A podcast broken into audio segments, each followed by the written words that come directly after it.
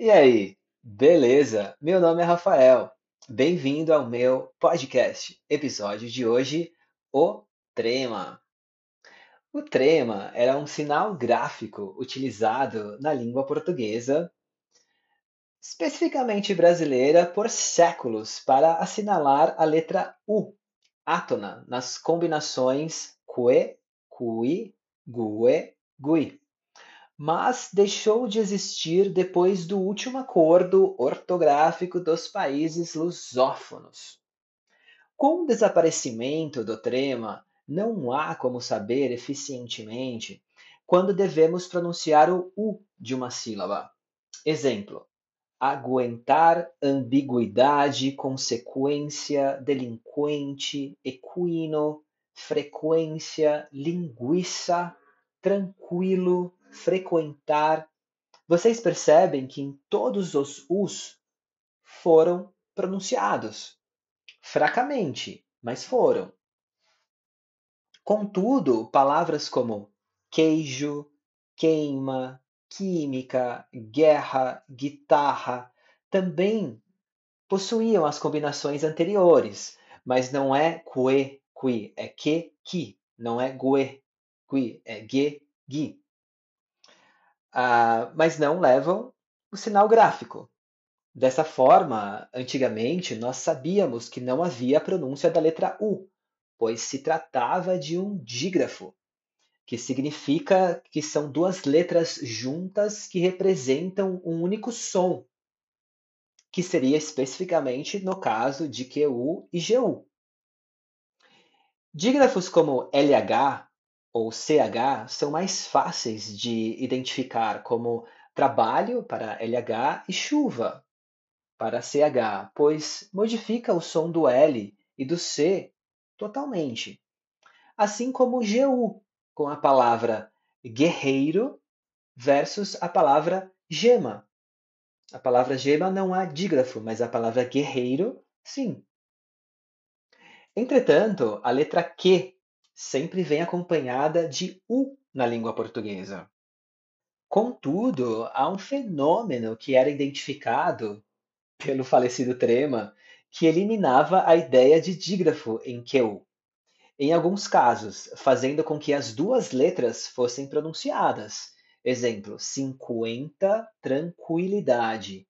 Nesse caso, é como se eu estivesse falando CU em vez de QU, por isso que é 50, tranquilidade, versus outras palavras que levavam o dígrafo. Lembrando que dígrafos são duas ah, letras que têm um único som e que nunca houve acento, como a palavra quarta, quinta, quilo, quem. Eu não falo quilo ou quinta ou quarta, eu falo quarta, quinta, quilo, quem. Para um falante nativo adulto, não há problema. Porém, para crianças em processo de alfabetizagem e para estrangeiros, aprender a língua portuguesa é muito mais complicado, já que não há uma regra, somente um processo de memorização. Alguns estudiosos informam que a lógica para a morte do trema é que, além do Brasil ser o último país lusófono que ainda o mantinha, a pronúncia dele não tem relação com a grafia, mas sim com a fonética, ou seja, a relação com a fala e não com a escrita. Seria como quando você aprendesse uma palavra, já saberia como a pronunciaria, porém sempre houve confusão com algumas palavras, mesmo na época que existia o trema, como a palavra sequestro ou sequestro, que era considerada uma palavra com dupla pronúncia. Ou seja, poderia colocar trema ou não, assim como a palavra liquidificador, líquido e sanguinário. Você tinha essas duas opções da língua. Importantíssimo lembrar que, mesmo que tenham matado o trema, a pronúncia não se modificou. Ela continua, mas não tem o sinal gráfico. Então precisamos memorizá-lo.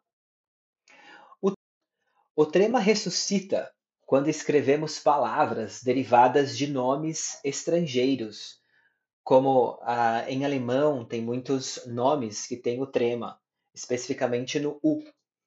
Ah, como também quando indicamos a pronúncia de uma palavra em um dicionário. Isso realmente é importantíssimo.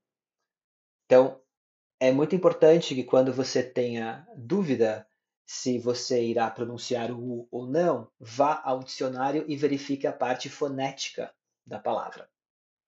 Segue algumas palavras em suas diversas formas que devemos pronunciá-las com U, que antes teria o sinal gráfico do trema, mas hoje não temos.